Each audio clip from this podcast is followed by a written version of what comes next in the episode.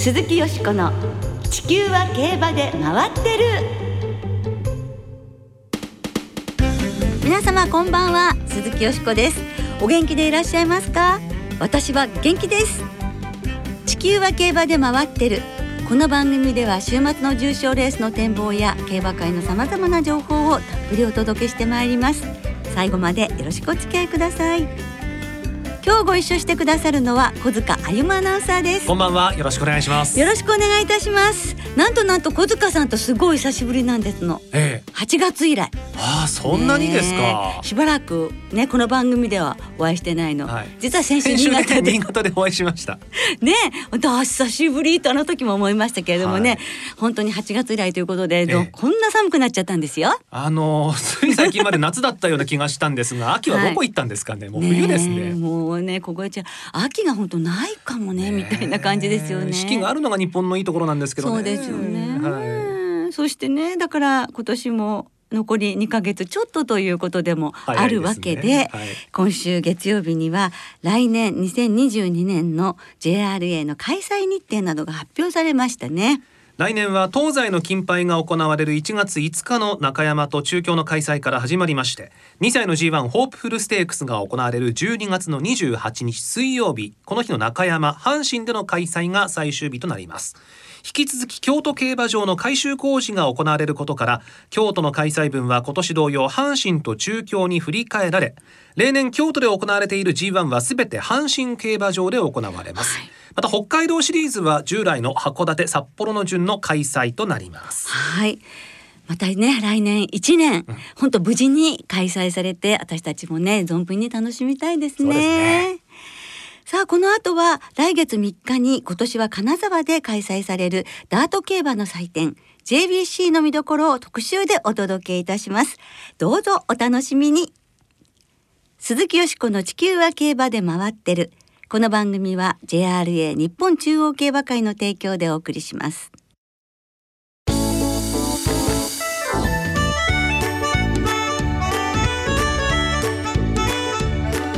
鈴木よしこの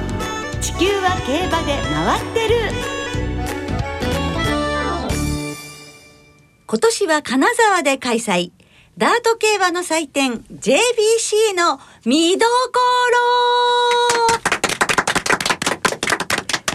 ということで今週は11月3日文化の日に行われます。今年21回目を迎える JBC の見どころを特集でお送りいたします。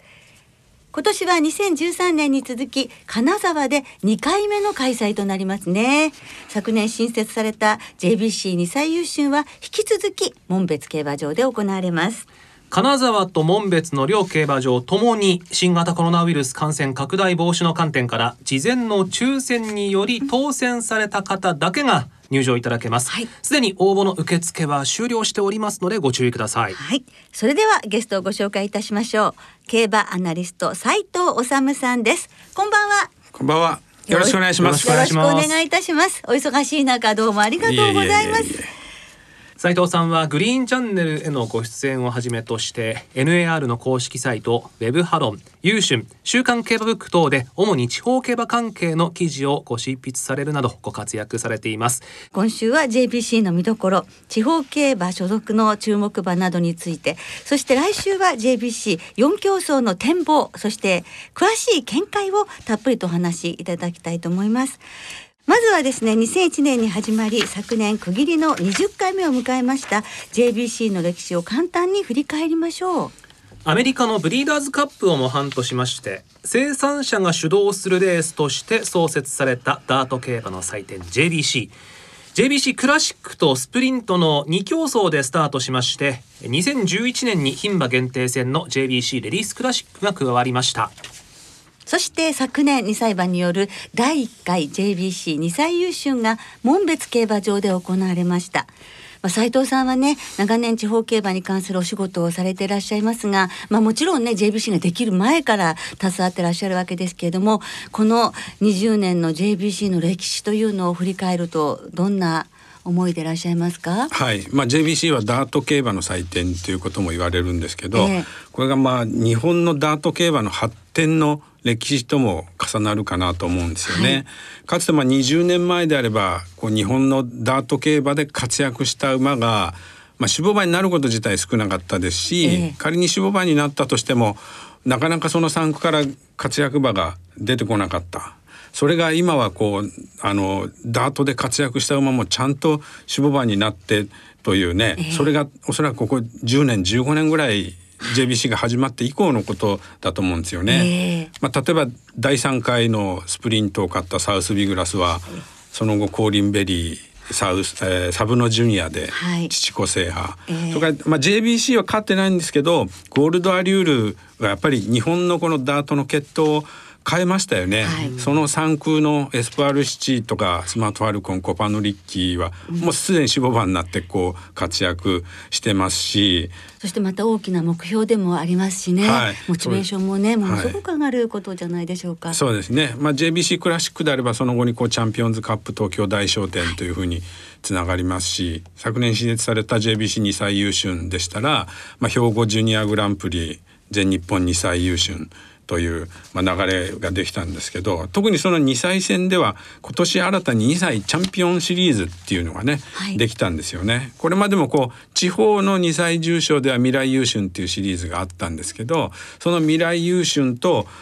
連携する形で未来優春からそのダートグレードでポイントでこうボーナスが、えー、与えられるというあとはその JBC2 歳優春兵庫ジュニアグランプリ全日本2歳優春3つを勝つとボーナスが出るっていうね、えー、そういうことも今年からできたので、えー、2歳のダート重賞もこれからもっともっと盛り上がればなというふうに思いますよね。そうですね、はい、また生産者の皆さんもねそういうことも本当にも思いの中に入れて、はい、これからますますこう意欲的になってかれると思いますし、はい、まあそうしますと JBC のそれぞれの競争ダート路線における重要度というのが今後ますます高まっていくんじゃないかなという気もいたします、ね、そうですね。あの特にまあクラシックの路線はたくさん、えー、マイル以上の路線は G1 があるたくさんあるので当然なんですけどスプリントとレディースクラシックに関しては日本のダートで G1 っていうのがそれぞれこれ1個しかないじゃないですか、はい、だから特にスプリントの方はもう中央の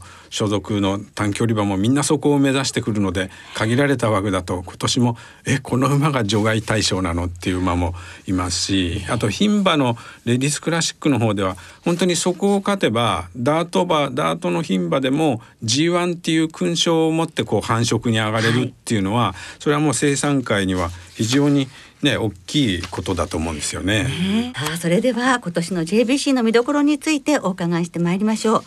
まずは地方馬と JRA の力関係なのですが、まあ、地方と中央っていうのはやっぱりなかなかこう格差があって地方馬がなかなか勝てない時代っていうのが長かったんですけど、まあ、近年、まあ、ちょっとずつですけど地方の関係者の努力によってそれがまあ縮まってってきているような気はするんですよね。えー、っていうのは例えば JBC だけ見ても2001年から2010年の10年間で地方馬で勝ったのは2007年スプリントの富士のウェブだけなんですよね。はい、それが2011年以降の昨年までの10年間ですとスプリントでは、えー、一昨年のブルドッグボス昨年のサブのジュニアと地方馬が連勝しましたし、はい、レディスクラシックもララベルが勝ったっていうことがありますからね。ただ残念ながらクラシックはまだ地方は勝ててないんですけど、え今年は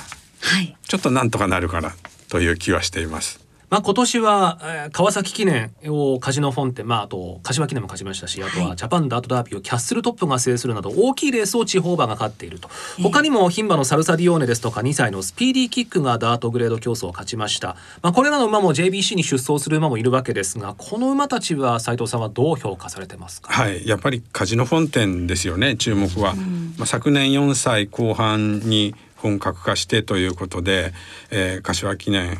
川崎記念すでに今年 G12 勝、はい、まあ、1年のうちに地方馬が G1 を複数勝ったっていうのは2011年の不利要素がやっぱり同じ川崎記念と柏記念を勝って以来10年ぶりなんですよ。はい、まあ、だからねちょっと本格化するのは遅かったですけど、不利要素級の活躍がねこれからも期期待できるのかなという気がしてます。はい、あとまあキャッスルトップについてはジャパンダートダービーがちょっと人気薄でしたからねその後こう地方同士でもかなりマークがきつくなっているので、まあ、簡単には勝たせてもらえないん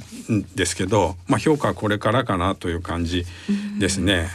でサルサディオーネについてはやっぱりあの価値があるのは前走で日本テレビ杯男馬の一戦級相手に勝ったっていうことですよね。はい、まあ、日本テレビ杯を牝馬勝ったのはダートグレードというか中央との交流になって以降では初めて。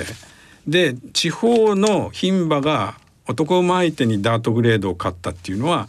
2000、えー、2歳戦を除くと2013年のクラスターカップのラブミーちゃん以来。で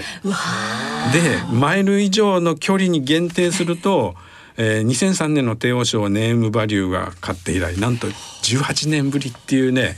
あの快挙だったんですよ。はい。じゃあ2歳のスピーディーキックはどうでしょうか？はい。あのスピーディーキックお父さんが2012年の JBC スプリントを勝った大勢レジェンドなんですよね。でこうお父さんの大勢レジェンド毎年3区は血統登録されてるのが10頭か10頭ちょっとしかいないんですけどその中からスピーディーキックがリリーカップを勝ったのが実は3区の重賞初勝利。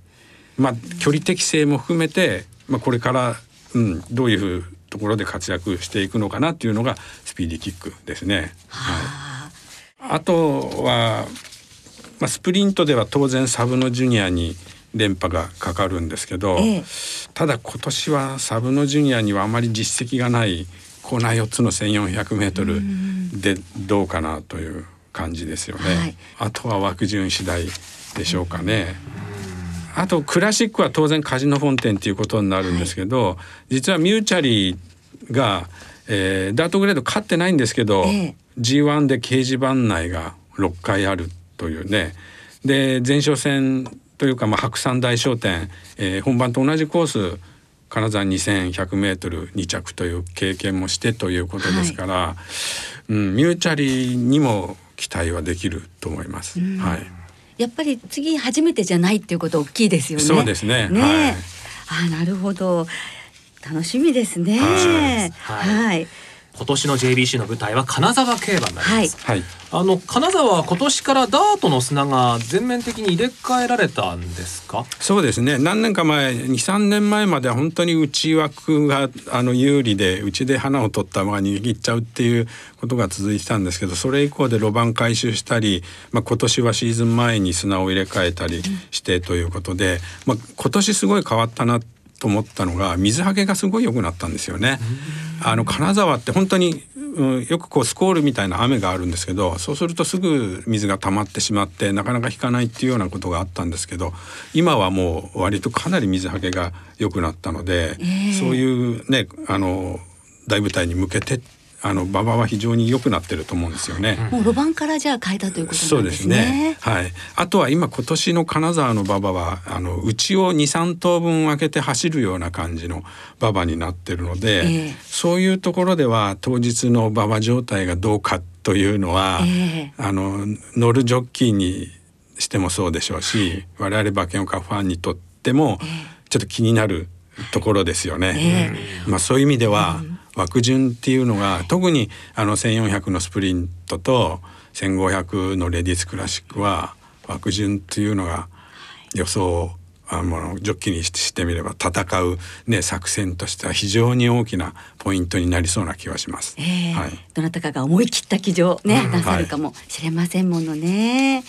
で今年はクラシックが2100メートル、スプリントが1400メートル、レディースクラシックが1500メートルと例年とは違う距離で行われるわけですね。この距離変更による影響っていうのもそれではかなり大きいでしょうか、はい、そうですね。やっぱりスプリントですよね。JBC はあの会場によって大井とか盛岡ですとワンターンの1200メートルなのがそれ以外の例えば今までやったところだと金沢浦和えー、名古屋あたりですとコーナー4つの1400ですからそれってこう200メートル違うだけじゃなくてかなりね馬の適性が違いますよね、はい、そういうところが非常に大きいですよね。ただ今年は、えー、前哨戦の東京杯をえー、地方の1400メートルで実績を残していたサクセスエナジーが勝ってそれで得意としているえー、コーナー4つの1400に行けるっていうのはサクセスエナジーにとっては本当にこういいステップを踏んで本番を迎えられるということでねおそらく人気上位になると思うんですけど、えー、あとは枠順ですよね。はい。あとは JBC に最優秀は、まあ、去年同様門別の 1800m という舞台ですがこれは去年のレースを踏まえてどんなことがポイントになってきそうですか、はい、やはり地方地元の北海道勢がね中心になると思うんですよね。登録している中央オーバーはみんな今年は一勝馬ですしそれに対して北海道の馬は経験をかなり積んでますから昨年もこうあまり人気がない同士結果と馬券的には波乱になったんですけど12着とも重賞で活躍してきた馬でしたしそういう意味ではやっぱり北海道競馬のこう距離1700 800の重賞で活躍してきた馬がやはり中心になるのかなと思って見てます。はい。ということで今日は今年の JBC の見どころ地方所属の注目馬などについてお伺いいたしました。来週は JBC4 競争の展望。見解をたっぷりとお伺いしてまいります。はい。まあ出走メンバーはおそらく金曜日時点で固まってると思います。が枠順はまだです。かね。そうです。ね。あの中央馬の補欠の繰り上がり期限が来週木曜日なので中央馬はあの出る馬は決まってるんです。けど、ええ、あと地方馬が金曜日なので、まあこの番組の収録の時点ではまだ繰り上がりがあるかもしれないんですけどただねそれもほぼ決まっていると思うんですけどね、えー、やっぱり枠順ですね。特にスプリントと 牝馬は、はい、はい、じゃあもうその枠は出てない段階でお話しいただける限りの展望をお聞きしたいと思います。枠はもう皆さんの中でね枠を見ていただいて、そうですね。あのその枠こうなったらいいっていうところもお話ししていただいて、この枠に入ったら買いだよとかね、そういうことも教えていただけたらと思いますので、来週の予想期待しています。まあサクセスエナジーとサルサディオーネは枠順によってちょっと印の重さがだいぶ変わりそうな感じがします。はいということで今日は競馬アナリスト斉藤治さんをお迎えしてたっぷりお話しいただきました。はい斉藤さんありがとうございました、はい、ありがとうございました。来週もよろしくお願いいたします、はい、お願いします。鈴木よしこの地球は競馬で回ってる。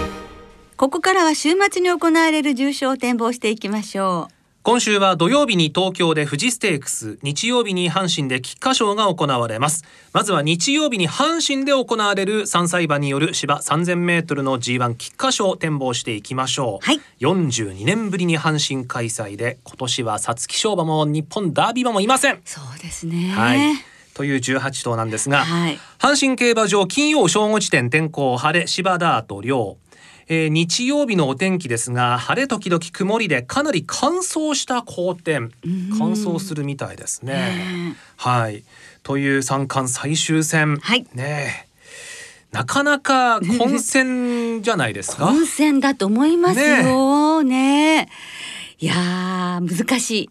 そんな中で、ね、そんな中。よしこさんはどの馬を本命にされましたでしょうか？もう心は決まっているわけ心は？あそうですか。えー、このもう菊花賞もうねずっと決まってんですよ、はい、ドラメンテ3区なんだから。はい。でドラメンテが今年8月に他界してしまってドラメンテは皐月賞とダービー勝ちましたけれども菊花賞は残念ながら挑むことができなかった。その菊花賞に初年度3区のただ一頭の重賞勝ち馬ね、タイトルホルダーですよ。はい、はい、ここはね、お父さんの分もね、菊花賞をね、優勝してほしいというので本命です。で、その他は、はい、やはりね、ディープインパクトも、もう菊花賞に出るっていうことが、ディープインパクト3区がね、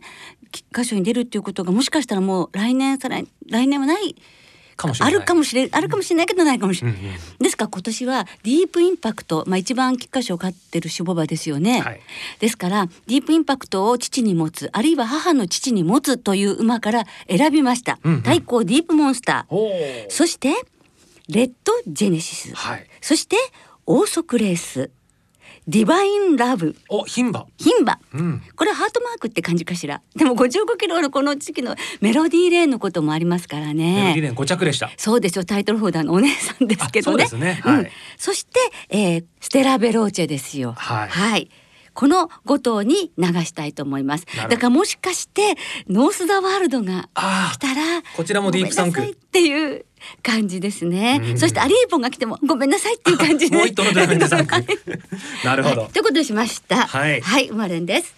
小塚さんは？私はですね高速レースの走りを非常に注目してましてね、はい、前走セントライト記念が去年の暮れ以来9ヶ月ぶりで正直どうなのかなと思っていましたら3着とね、うん、頑張りまして。でこれはおそらく上積みがあるだろうなと。うんお母さんもマリアライトですしね。そうです。宝塚記念ってさ、ドラメンテ負けてるんですけど。あ、そうだそうだ。マリアライトがね、はい、ドラメンテに先着しましたが、はい、あれも阪神でしたから、そうですね、きっと合うんじゃないかなと思っていましたが、うん、大外18番枠、はい、これがどう出るのかなと。うん。まあただあのね、応援したいなと私マリアライトの宝塚記念実況してましたんで、ね、で今回も実況でしょ？はい、なので応援してます。はい、はいさあ続いて土曜日東京で行われます芝線600メートルの G2 富士ステークスの展望です、はい、このレースの勝ち馬にはマイルチャンピオンシップの優先出走権が与えられます、はい、東京は金曜日雨が降ってまして、えー、金曜正午時点で芝ダートやや重えー、土曜日は晴れ時々曇りというね、えー、予報になりますがさあ馬場コンディションどうなるかと。さあこちらも、ね、まあなかなかいいメンバー揃ったんじゃないですか？そうですね、うん、はいここはですね、はい、今年はねあの JRA のコバ重賞三歳馬大活躍じゃないですか。そうですね。ね10月18日まででもう6勝もマークしているということで、うん、ここも三歳馬4頭出てます、はい、この4頭のボックスにしたいと思いますね、ええ、ソングラインバスラットレオンそしてタイムトゥヘブンダノンザキット生まれんでってみます当たりそうですね。当たりそうでしょなんか、うんうん、はい、小塚さんはどうされますか？はい、まあここも大外なんですが、里のウィザードがね、前回の新潟の関越ステークスが非常に強い競馬だったので、うん、あの血統もね、お母さんブロードストリート、大筋が通ってる感じもしますしね、ね重賞まで突破してほしいなと思ってます。はい。はい。さあ、それではあリスナーの皆さんからいただいた予想もご紹介しましょう。はい、お願いします。えー、加藤信弘さんですね。はい。菊花賞は浅間のいたずらステラベローチェの2頭今年は皐月賞日本ダービー優勝は不在ですね。富士ステークスはザダルダノンザキッドラウダシオンロータスランドの4頭ボックス。はい。一撃さん皐月賞馬もダービー馬も不在。菊花賞の中心は今もまだ考えているところ。馬券を買う直前まで迷うと思います。だそうです。富士ステークスはソングライン中心、うん、ペルーサ君さんはですね先週秋華賞数日前に夕日をバックに飛んでいた鳥が赤く見えたので赤い鳥の娘から勝負しました。まあ。おめでとうございます、ね、おめでとうございます。いいもの見ましたね、今週は薬局に行った時にジェネリック薬品を勧められ 赤っぽい色だったので菊花賞はレッドジェネシスから勝負します。くだらなくてすいませんと。えこれ当たるかもね。知りませんよ。